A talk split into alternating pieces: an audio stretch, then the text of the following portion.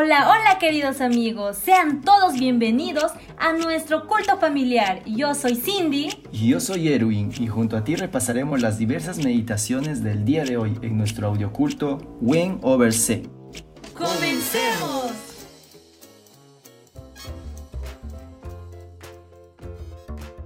Hola amigos, buenos días. Hoy es viernes 7 de agosto y estamos listos para comenzar con el culto familiar.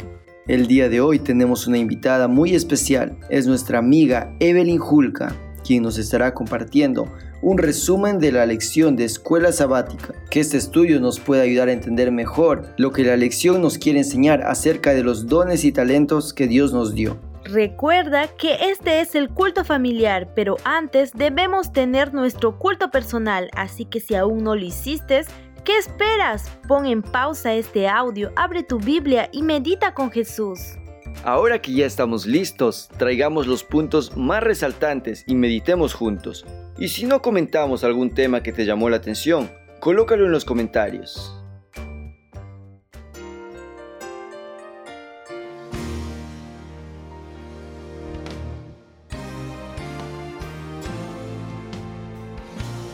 Hoy estudiamos el capítulo 6 del libro de Eclesiastés.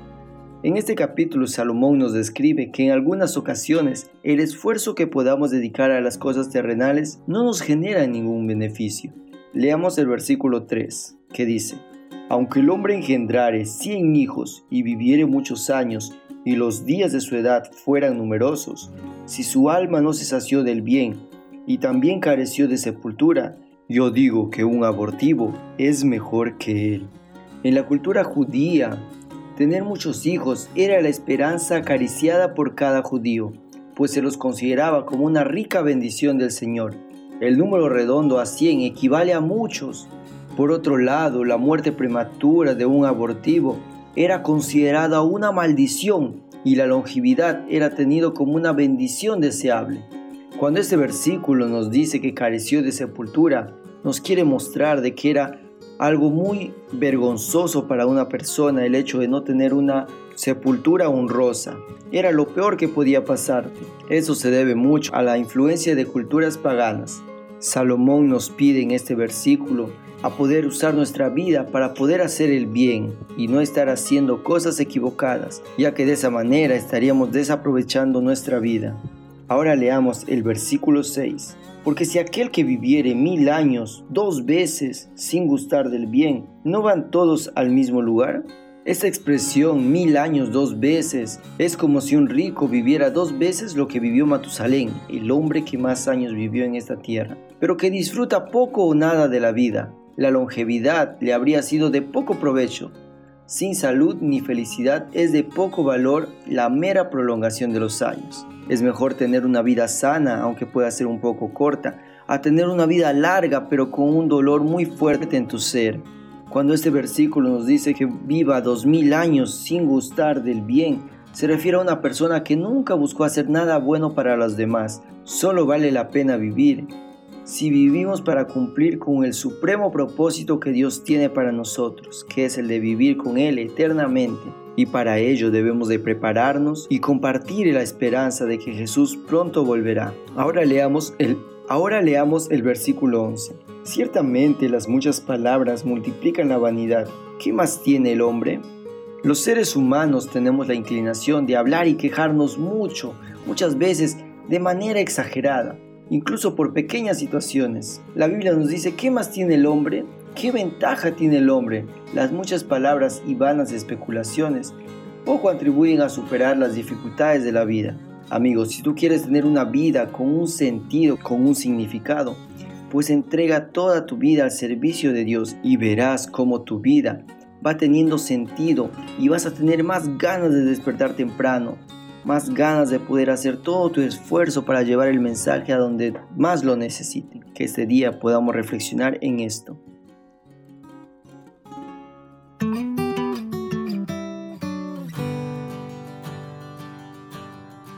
La matutina del día de hoy se titula Eitan Allen. El versículo se encuentra en Marcos 13:36 que dice, que no los encuentre dormidos cuando llegue sin previo aviso.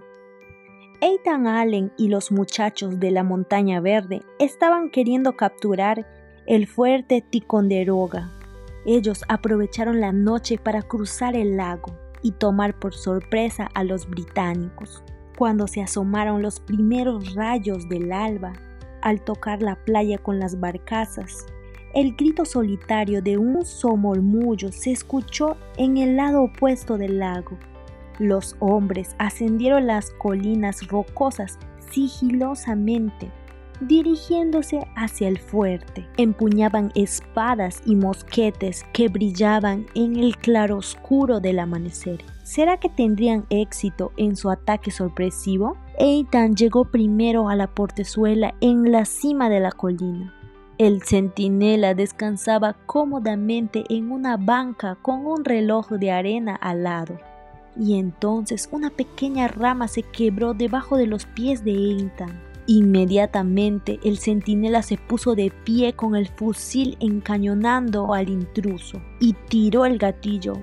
Saltó la chispa, pero no se escuchó el disparo. Había fallado. Entonces hizo a un lado el mosquete y corrió hacia el fuerte gritando. El enemigo ataca, el enemigo ataca. Ethan Allen y sus muchachos de la montaña verde entraron y tomaron el fuerte. El comandante apareció con una espada en las manos y sus pantalones rojos en la otra, y así se rindió sin ofrecer resistencia. Queridos amigos, a Satanás le gustaría encontrarnos a todos dormidos. Él se alegra cuando los aparatos de video, las redes sociales y los libros de cuentos nos adormecen. Satanás se pone muy contento cuando estamos demasiado cansados para estudiar la lección de la escuela sabática se goza cuando no podemos mantener los ojos abiertos suficiente tiempo como para orar y meditar en la palabra de Dios. Él sabe muy bien que un cristiano dormido no ofrece resistencia y se rinde fácilmente. Queridos amigos, preparémonos y que Satanás no nos encuentre dormidos. Que tengas un lindo día.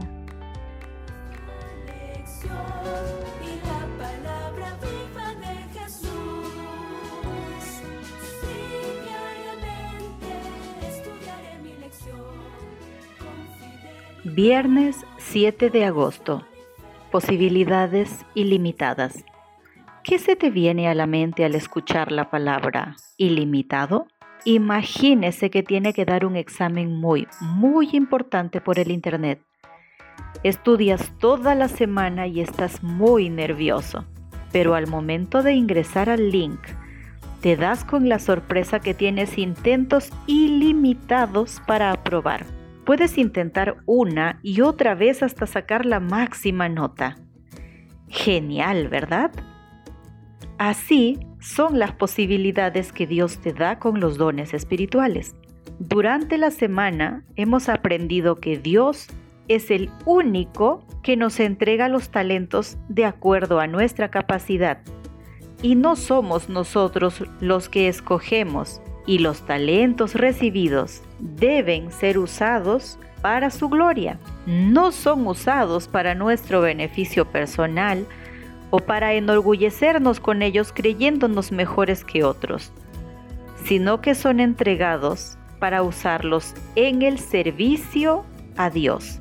Si Él se complace cuando personas de distintos criterios ingresan a la iglesia para colaborar con su obra, más aún nosotros debemos alegrarnos con esa diversidad y trabajar en armonía con nuestros hermanos. Solo cuando entendamos que los dones espirituales son diversos y todos son importantes en el cumplimiento de la misión, lograremos la unidad de nuestras iglesias. Y como consecuencia de tener una iglesia unida, los dones crecerán.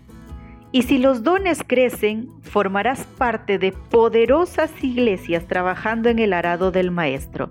Elena de White dice en su libro Palabras de vida del Gran Maestro, tan cierto como que hay un lugar preparado para nosotros en las mansiones celestiales, hay un lugar designado en la tierra donde hemos de trabajar para Dios. Querido amigo, todos tenemos una parte importante que cumplir en la obra del Señor. Trabajar en los negocios del Padre usando los dones que Él nos da tiene la mayor de las recompensas, la vida eterna. Ponte a su disposición y aprovecha las posibilidades ilimitadas que hoy Él te ofrece. Bendecido día.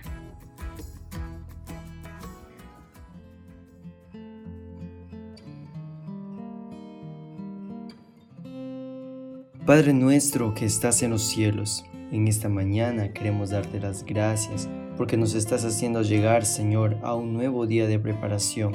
Estamos a puerta de tu santo sábado y queremos poder empezar este día meditando en tu palabra. Gracias Dios por las enseñanzas tan hermosas que nos has dejado en esta semana. Queremos poder descubrir nuestros dones, usarlos en tu favor poder desarrollar ministerios enfocados en la predicación de tu palabra. No importa el número de dones que tengamos, Señor, sabemos que tú nos aceptas, así sea con un don, pero siempre y cuando esté rendido a ti. Queremos despertar, Señor. Queremos poder ser tus siervos, queremos formar parte de tu ejército y poder estar muy pronto junto con Jesús, morando en las mansiones celestiales. Bendícenos, Señor, y acompáñanos siempre. En el nombre de Jesús. Amén.